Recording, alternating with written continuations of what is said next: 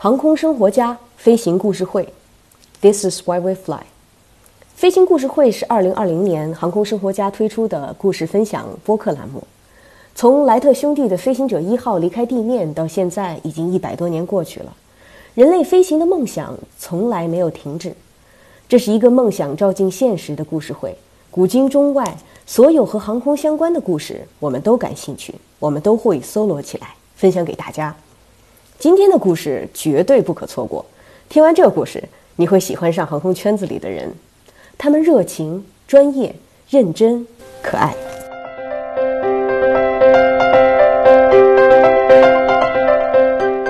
大家好，我叫舒辉，是一名中英文翻译。平常我都是通过语言的桥梁，帮助天南地北的人连接他们的故事。这次感谢克莱尔的邀请。让我有机会分享我是怎么与航空结缘的。我不是航空专业人士，如果不是一次偶然，也许现在我也不会对航空感兴趣，不会有幸结识航空圈的各位朋友，也不会认识家属克里斯。他是一枚优秀的前英国皇家空军飞行员、教官及考官。这个偶然的机会，就是我给他做了两天翻译。这就是我们的故事。那是很久很久以前的一天，因为原定的议员有事儿抽不开身，经理要我带他去虹桥机场为客户翻译航空培训会议。当时我进入翻译行业不算久，少了一丢丢老司机的沉稳，何况是航空这种一听就很专业的话题。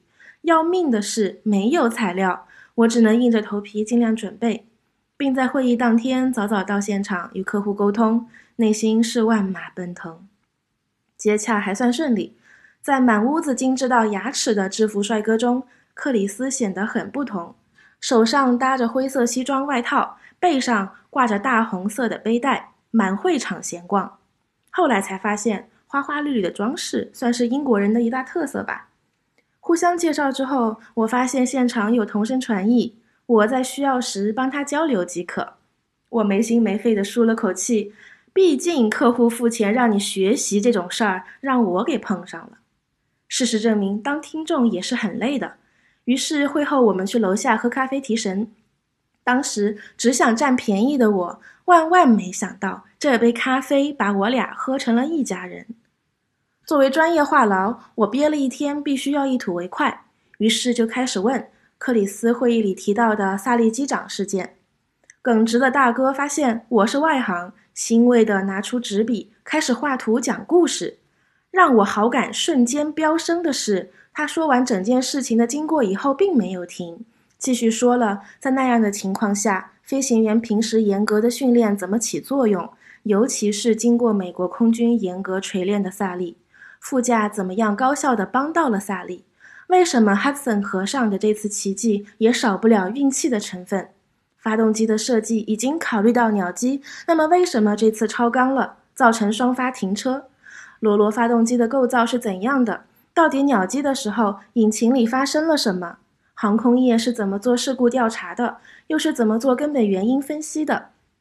航空工业多年来积累的宝贵经验让我叹为观止。这哥们儿不错呀！我听别人叫他机长，于是我又多嘴问了一句他的工作。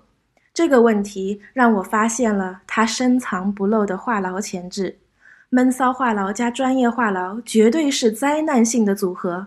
于是从咖啡厅说到餐厅，从餐厅说到酒吧，回家休息，第二天开完会继续说，说我们白族人其实皮肤经常被晒得很黑，说我怎么一路跌跌撞撞，如愿以偿做了口译，遇到了什么样有趣的人和事，说他们英国皇家空军怎么硬核优秀。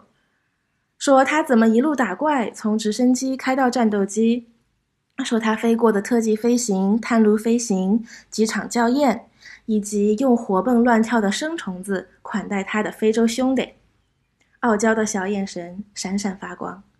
直到两天的会议结束，各自打道回府。命运真的很神奇，这次短暂的行程的终点，变成了我们人生轨迹改变的起点。我对航空的兴趣由此开始，慢慢的少了担忧，多了敬畏；少了无知，多了理解。对于发生的事件，我也不再片面，有了自己的看法。我们两个活宝也兜兜转转几年后走到了一起。我继续翻译学习，他继续深耕飞行训练。虽然困难不断，但还好初心仍在。人生的线程总是因为某个偶然改变轨迹，这是我的故事。航空生活家飞行故事会，This is why we fly。这是舒辉与航空结缘的故事。你是怎么和航空结缘的呢？你身边是否也有像 Chris 同款的热心航空人？航空挺有魅力的吧？如果你有飞行故事，欢迎联系我们。我是上官，祝大家平安。咱们下期节目再见。